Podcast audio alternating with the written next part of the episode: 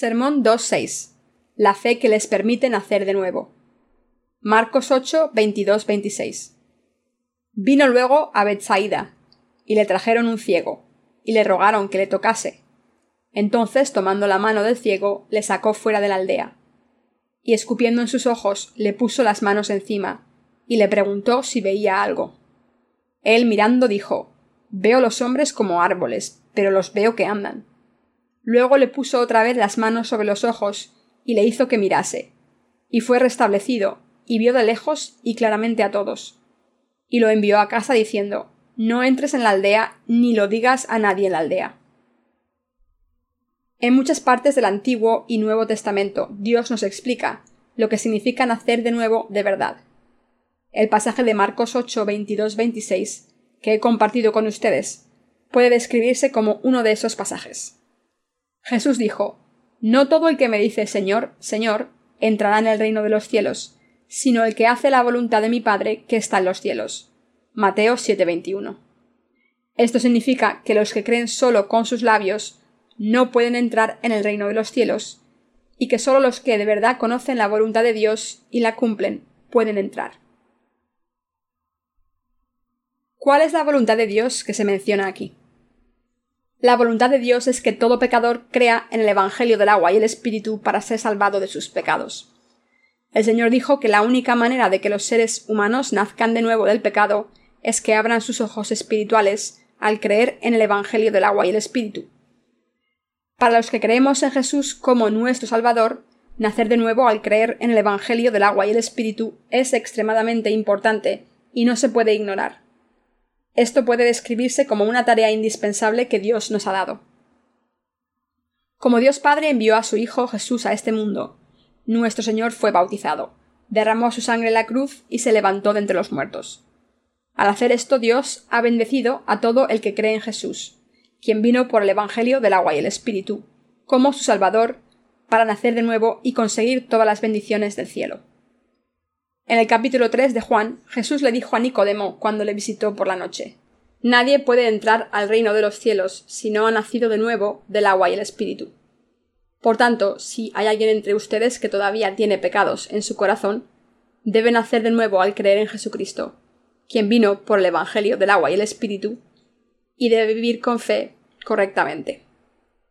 Estoy seguro de que todos ustedes conocen a nuestros visitantes veraniegos, las cigarras. Estas cigarras pasan mucho tiempo bajo tierra. Aunque depende de la especie, en general las cigarras viven bajo tierra durante seis o siete años como ninfas, y en algunos casos hasta 17 años. Pero sea cual sea la especie, todas las cigarras no son más que pequeñas ninfas hasta que se convierten en cigarras adultas. También reciben el nombre de larvas cuando viven bajo tierra, y pasan mucho tiempo sin luz. Pero cuando emergen a la superficie, se convierten en bellas cigarras. Es un misterio maravilloso que estas larvas se transformen en cigarras bellas. Dios ha permitido este fenómeno misterioso en la naturaleza para que los pecadores se den cuenta del misterio de cómo el Evangelio del agua y el Espíritu les hace justos. De la misma manera en que las ninfas que viven bajo tierra se transforman en cigarras adultas completamente diferentes, todos los que vivimos en este mundo debemos nacer de nuevo como hijos de Dios al creer en la verdad del Evangelio del agua y el Espíritu, que está en una dimensión completamente diferente de las demás enseñanzas religiosas. Hasta ahora hemos vivido como ninfas. De la misma manera en que las larvas de cigarra viven bajo tierra sin luz, todo el mundo vive siendo prisionero en la oscuridad del pecado. David, un hombre de fe en la Biblia, confesó en Salmos 51.5 He aquí que nací en iniquidad y en pecado me concibió mi madre. Todos los que nacen en este mundo nacen con pecados y son concebidos en pecado como David. Como Adán y Eva, nuestros antecesores pecaron contra Dios. El resto del mundo nació con pecados.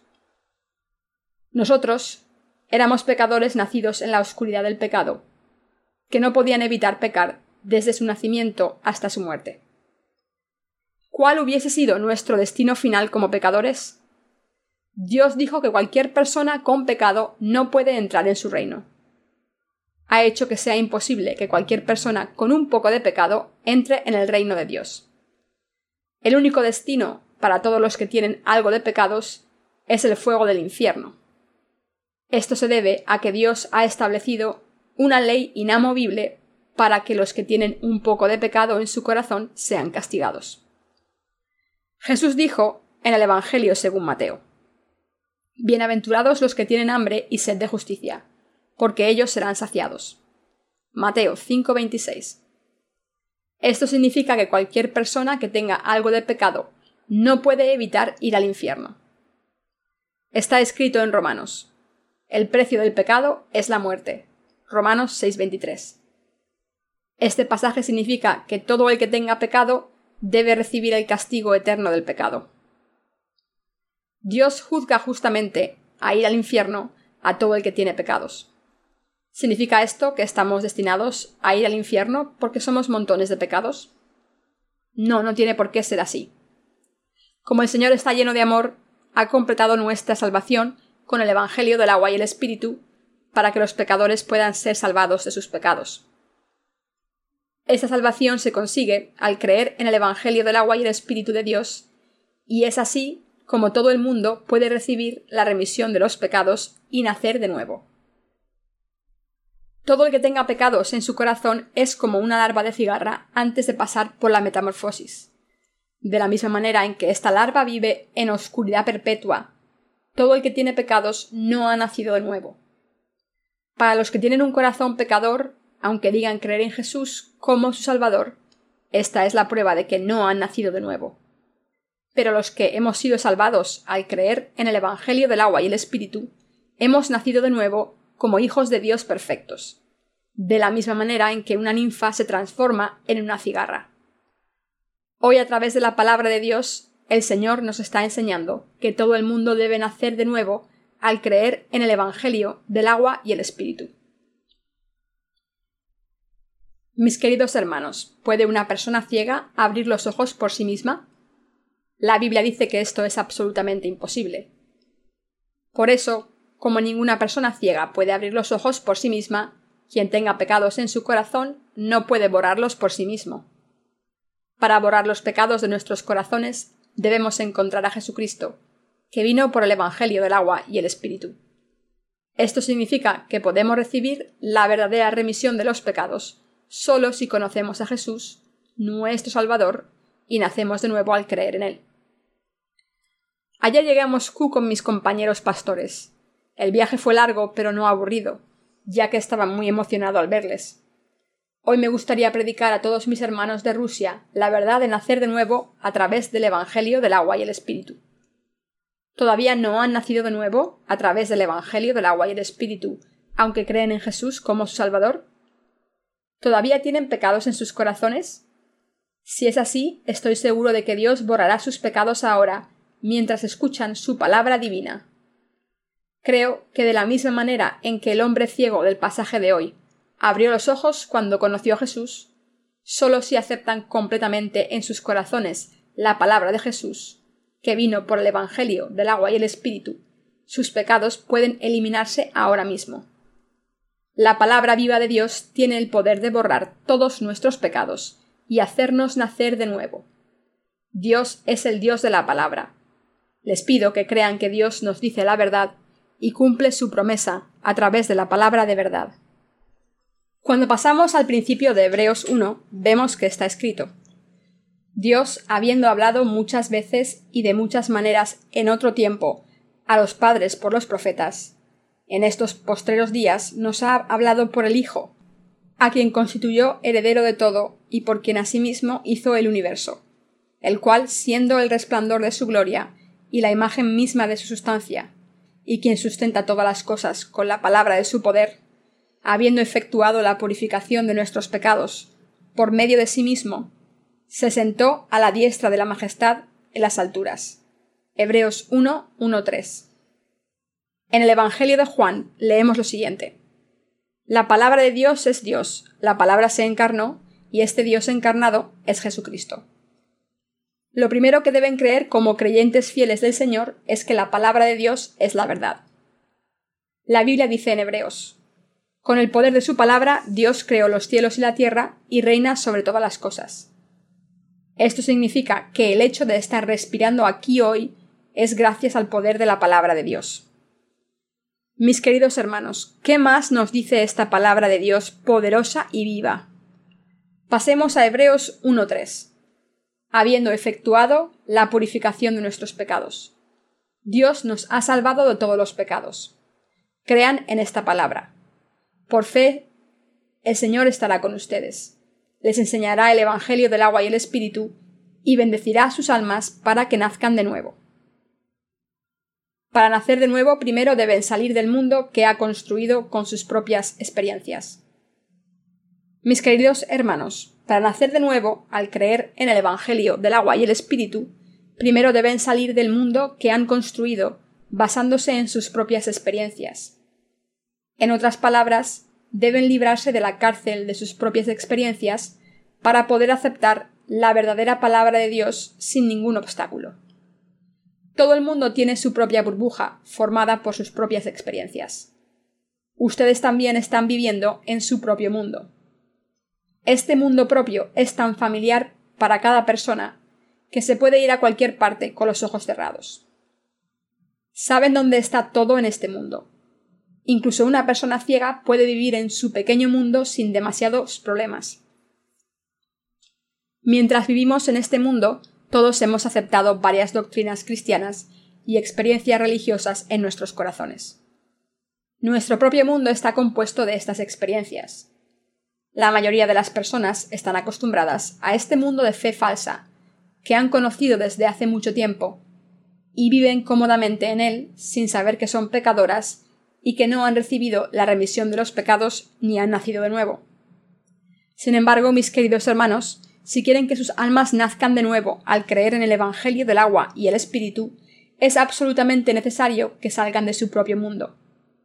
Esto se debe a que no pueden abrir los ojos a la verdad si siguen en su burbuja cómoda. Así que si siguen en este mundo de sus propias experiencias, no podrán evitar vivir según sus prejuicios e intereses.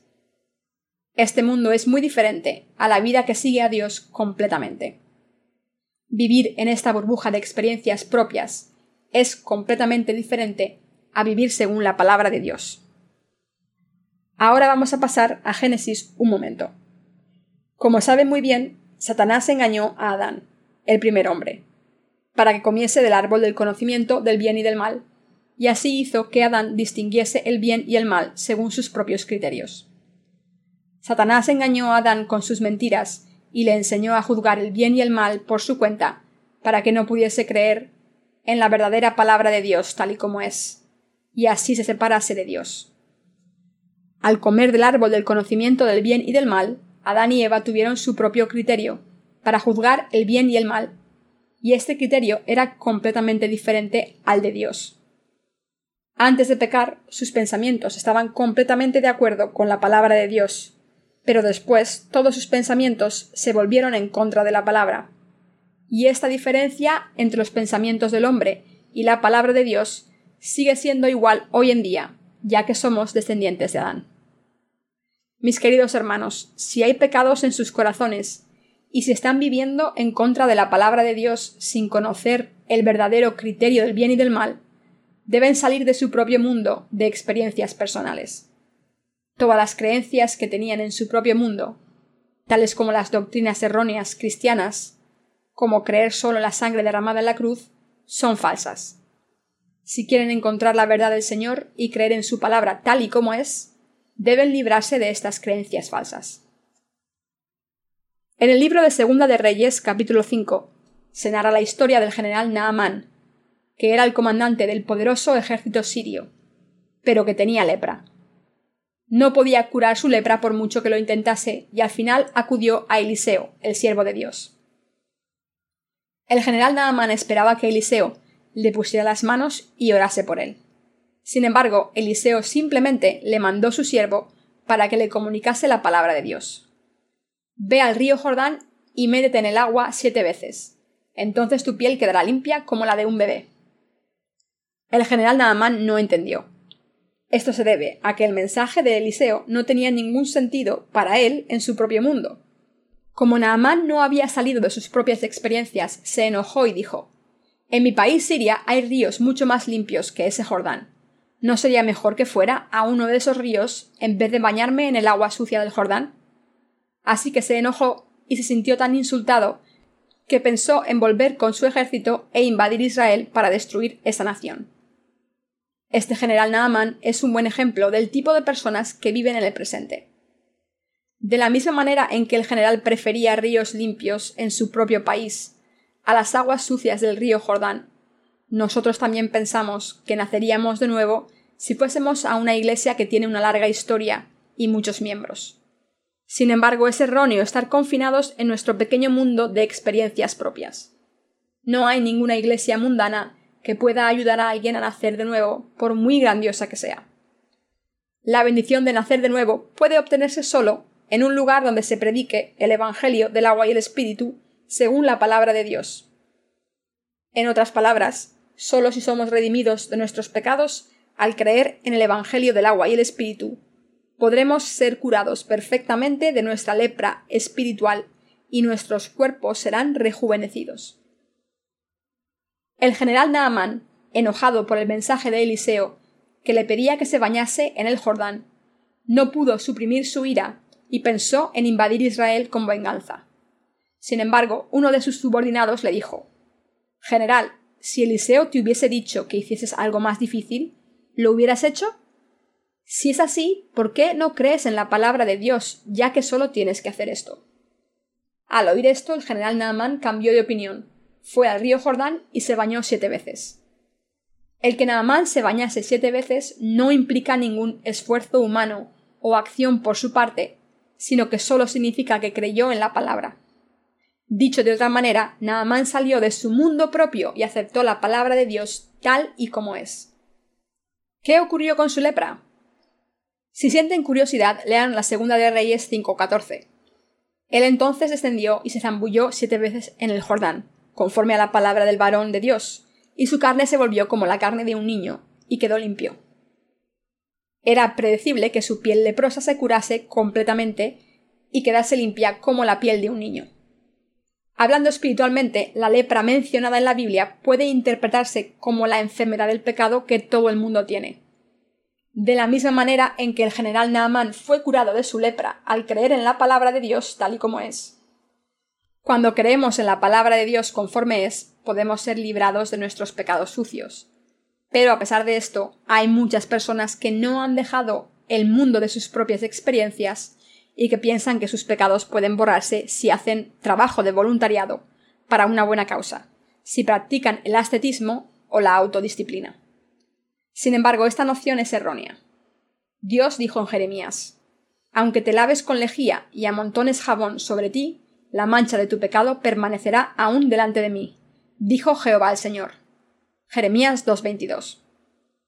Esto significa que sus pecados se limpian solo cuando creen en la palabra del Evangelio de la remisión de los pecados, el Evangelio del agua y el Espíritu. Así nuestro Señor está diciendo que todos los pecados de su corazón pueden borrarse solamente cuando salen de su propio mundo de experiencias personales y aceptan completamente la palabra del Evangelio del agua y el Espíritu. Por alguna casualidad, ¿hay alguien que piense que puede entrar en el cielo ofreciendo oraciones de penitencia diligentemente y santificándose? ¿Creen que pueden entrar en el cielo si viven virtuosamente y cumplen la ley de Dios diligentemente? ¿Siguen sin estar seguros de la autenticidad del Evangelio del agua y el Espíritu que Jesús nos ha dado? Si es así, este es el indicador de que no han salido de su propio mundo, y por eso ahora es el momento de dejar de lado estas experiencias propias. Deben salir de su propia burbuja. Todo este tiempo han creído en el Señor mientras vivían en su propio mundo de experiencias personales. Pero ¿cuál es su condición actual? Los pecados de sus corazones no han desaparecido, sino que siguen ahí. Ahora es el momento de escapar de sus creencias falsas porque con esta fe nunca podrán entrar en el reino de Dios. Solo hay una manera de escapar de los pecados, y es encontrando el Evangelio del agua y el Espíritu que el Señor nos ha dado y creyendo en este Evangelio. El general Naamán fue completamente curado de su lepra para siempre porque había conocido a Eliseo, el siervo de Dios. escuchó la palabra que él le dio y creyó en ella tal y como era. De la misma manera, hoy en día, si también creen de corazón en el Evangelio del agua y el Espíritu, la verdadera palabra de Dios, en ese momento pueden recibir la remisión de los pecados y nacer de nuevo. Por esta razón deben dejar de lado sus creencias. Deben salir de la burbuja de sus creencias, escuchar la palabra de Dios y aferrarse a esta palabra de Dios por fe. Dios dejó claro que cualquiera que tenga pecados no puede entrar en su reino. Y la única manera de borrar los pecados, si me dejan reiterarlo una vez más, es creer en el Evangelio del agua y el Espíritu que el Señor nos ha dado y nacer de nuevo. Hablando espiritualmente, las personas ciegas que aparecen en la Biblia se refieren a los pecadores. Por eso, el hecho de que el hombre ciego, en el pasaje de las Escrituras de hoy, abriese los ojos cuando conoció al Señor, significa que un pecador fue redimido de sus pecados al encontrar a Jesús. En otras palabras, esto significa que a través del Señor, un hombre que vivía con pecados y transgresiones se convirtió en un hijo de Dios justo al creer en el Evangelio del agua y el Espíritu, que le dio vida a su alma. De esta manera el Señor nos enseña, a través de su palabra, que la única manera de ser redimidos de los pecados es tener fe en el Evangelio del agua y el Espíritu. Todo el mundo debe ser redimido de sus pecados al creer en el Evangelio del agua y el Espíritu sin falta. Aunque nacemos como pecadores sucios, cuando nuestras madres nos dan a luz, si creemos en el Evangelio del agua y el Espíritu, el Evangelio de nuestro Padre Espiritual, seremos redimidos de nuestros pecados y naceremos de nuevo como personas justas y limpias. Para que el hombre ciego abriese los ojos, es decir, para que un pecador nazca de nuevo, hacen falta dos cosas. Cuando leemos la Biblia, encontramos un suceso similar en Juan 9, 7.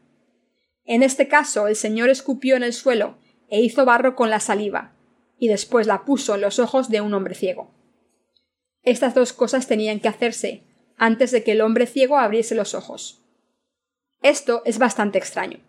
Después de todo, Jesús podía haber abierto los ojos del hombre ciego con un método más limpio.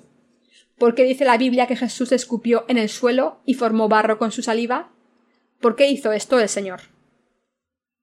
Mis queridos hermanos, no hay nada en la Biblia que sea superfluo.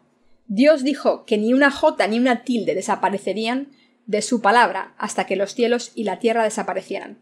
De esta manera, toda la palabra de Dios contiene una verdad profunda y esta verdad se encuentra en el episodio de hoy. Escupir aquí simboliza el juicio y la maldición. Piensen en cuando insultamos a una persona. Escupimos en su alma sucia y la maldecimos. En Juan 9 el Señor escupió en el suelo e hizo barro con la saliva y después ungió al hombre ciego con el barro, lo que simboliza que merecemos ser juzgados y malditos. Mis queridos hermanos, todos debemos darnos cuenta sin falta de que no podemos evitar ser condenados por nuestros pecados. Debemos admitir claramente ante la palabra de Dios que estamos destinados a ir al infierno por nuestros pecados. En otras palabras, debemos reconocer ante Dios que somos pecadores desde el momento en que nacemos y que por eso debemos ser destruidos. Nosotros debemos admitir esto en nuestros corazones, ya que cualquier persona que no admita que está destinada al infierno, no puede recibir la remisión de los pecados de Jesús. Cuando Jesús estaba en este mundo, los fariseos de aquel entonces no creían que estaban destinados al infierno por sus pecados. Aunque habían conocido a Jesús en persona, no podían nacer de nuevo y esto se debe a que no reconocían sus fallos. Pero los que han nacido de nuevo al conocer a Jesús han reconocido claramente que eran pecadores destinados al infierno por sus iniquidades, y han creído en Jesús como su Salvador. El Señor dijo Los sanos no tienen necesidad de médico, sino los enfermos. No he venido a llamar a justos, sino a pecadores. Marcos 2.17. Esto significa que el Señor busca y sana solo a los que admiten que son pecadores. Mis queridos hermanos, ¿están destinados a ir al infierno por sus pecados? Les pido que admitan esto ante Dios, nuestro Señor entonces buscará a todos los que admitan que son pecadores depravados. ¿Hay alguien entre ustedes que admita sinceramente que está destinado a ir al infierno? Levanten la mano. Aleluya. Dios está contento con los que han levantado la mano. Incluso los que no han levantado la mano, estoy seguro de que también han admitido en sus corazones que son pecadores. Probablemente tengan vergüenza de levantar la mano. Sin embargo, cualquiera que tenga pecados en su corazón, es decir, todo el que sea pecador, debe levantar la mano ante Dios y admitir que es pecador. Dios le da su palabra de poder que borra todos los pecados y le permite nacer de nuevo. No tiene sentido decir que una persona puede ir al cielo aunque tenga pecados, o que pueda evitar el infierno si no ha nacido de nuevo. Los que creen en esta noción no han salido de su propio mundo todavía. Dios dijo a su amado Abraham, pero Jehová había dicho a Abraham, Vete de tu tierra y de tu parentela y de la casa de tu padre, a la tierra que te mostraré. Génesis 12.1. Entonces Abraham dejó su país, su familia, la casa de su padre, es decir, dejó todas sus experiencias y siguió a Dios por su palabra, por lo que fue bendecido por Dios abundantemente. Estoy seguro de que debemos ser como Abraham. Las bendiciones de Dios son recibidas por los que escapan de sus creencias erróneas y admiten ante la palabra de Dios Señor, soy pecador. No puedo evitar ir al infierno. Jesús dijo claramente Bienaventurados los pobres de espíritu, porque suyo es el reino de los cielos. Como en este pasaje, los que admiten ante Dios que son pecadores y que están destinados al infierno, son pobres de espíritu y sus corazones son sinceros, por lo que pueden ir al cielo. ¿Lo entienden? Si lo entienden, admitan ante Dios que su corazón es pecador. Para eso el Señor escupió en los ojos del hombre ciego. Al escupir en los ojos del ciego, Jesús nos estaba intentando decir que estamos destinados a ir al infierno, porque tenemos pecados en nuestros corazones. ¿Qué hizo Jesús a continuación? Puso las manos en el hombre ciego y le tocó los ojos. Entonces el hombre ciego volvió a ver claramente. Se dice que los ojos son la ventana del corazón. El Señor habló de la importancia de los ojos diciendo La lámpara del cuerpo es el ojo, así que si tu ojo es bueno, todo tu cuerpo estará lleno de luz. Mateo 6:22 cuando el Señor puso las manos en los ojos del ciego, la lámpara de su corazón tomó todos los pecados que había en su corazón. El que Jesús pusiese las manos sobre los ojos del ciego tiene un significado espiritual muy importante para nosotros. En el Antiguo Testamento, Dios estableció un sistema de sacrificios para su pueblo, como medio para redimir sus pecados y obtener la remisión de los pecados. Sin embargo, este sacrificio no podía ser el sacrificio perfecto hasta la llegada de Jesucristo a este mundo. Por eso, por muchos sacrificios que se ofreciesen a Dios, sus pecados no se borraban completamente. Piensen en esto. Los pecados de sus corazones no pueden desaparecer por mucho que crean en Jesús, ni por muchas oraciones de penitencia que ofrezcan. Aunque muchos pastores enseñan a sus congregaciones que esto es posible, en realidad no se puede borrar ningún pecado con las oraciones de penitencia.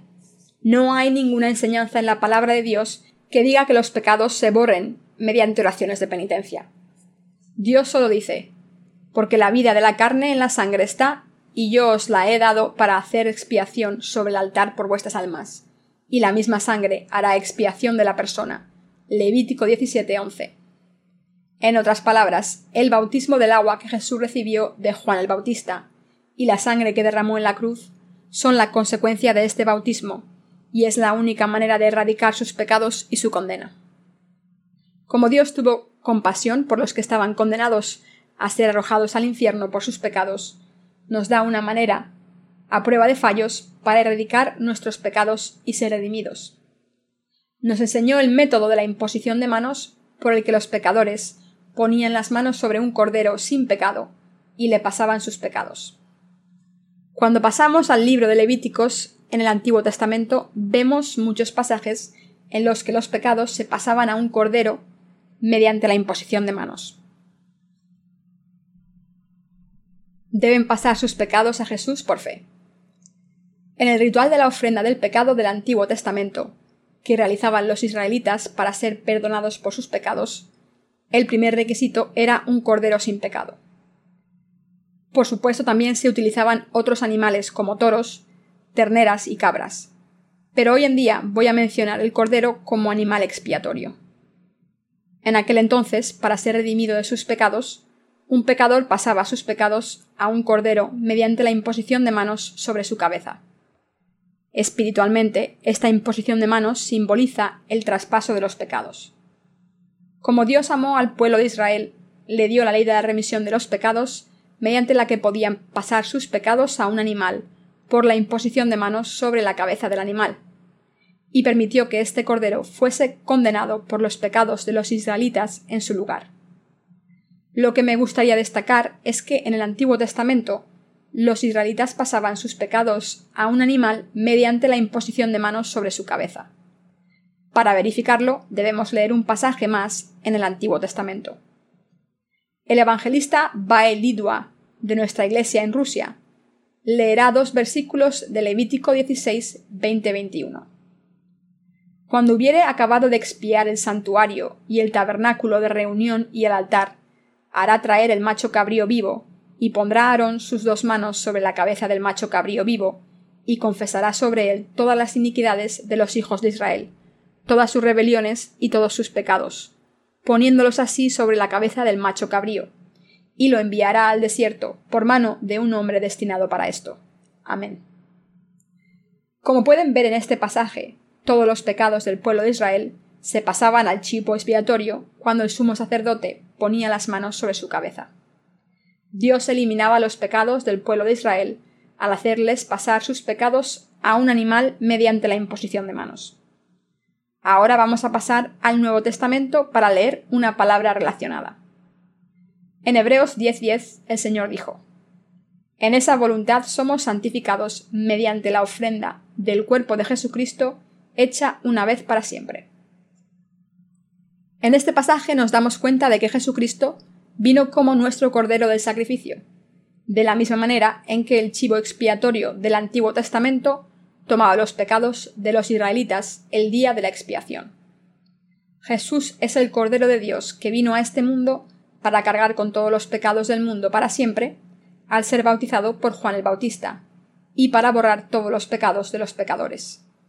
Jesús es el Hijo de Dios, que vino al mundo hace dos mil años.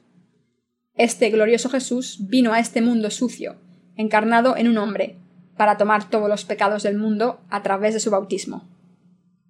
Cuando Jesús vino al mundo, fue bautizado por Juan el Bautista.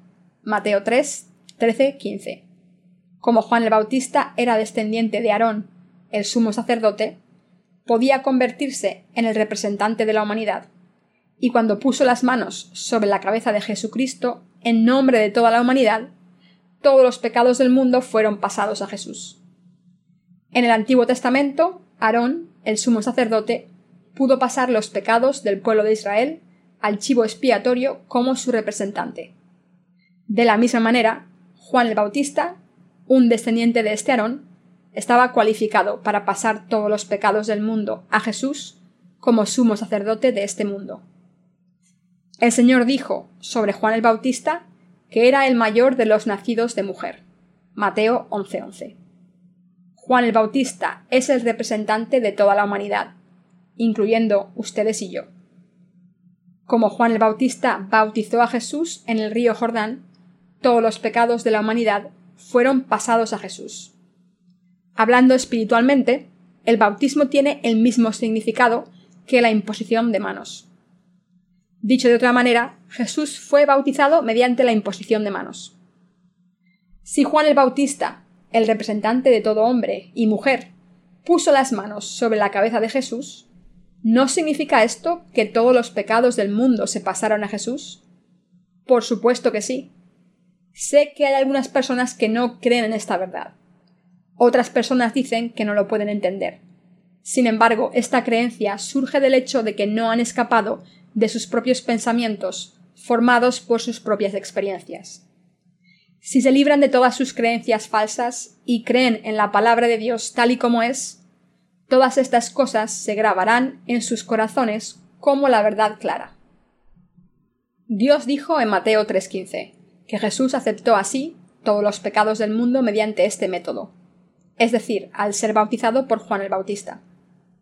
A través de este bautismo todos los pecados de este mundo pasaron al cuerpo de Jesús para siempre, trascendiendo el tiempo y el espacio. Este es el poder del Evangelio, del agua y el Espíritu, que constituye la verdad de la vida. Dios Padre ha borrado todos nuestros pecados para siempre con el misterio de la imposición de manos y el bautismo de Jesús. Por tanto, si de verdad creemos en el Señor, es nuestro deber aprender acerca de la palabra del Evangelio, del agua y el Espíritu, y poner toda nuestra fe en este Evangelio. El Señor dijo Si vuestros pecados fueren como la grana, como la nieve serán emblanquecidos. Si fueren rojos como el carmesí, vendrán a ser como blanca lana. Isaías 1.18. Como ahora hemos recibido la remisión de los pecados, y estamos tan limpios como la nieve blanca al creer en el Evangelio del agua y el Espíritu, no debemos volver a nuestro propio mundo de experiencias. En cada momento, hasta el día en que muramos, debemos confiar en el Evangelio del agua y el Espíritu que ha borrado todos nuestros pecados y nos ha permitido nacer de nuevo. Y por esta fe podemos seguir al Señor.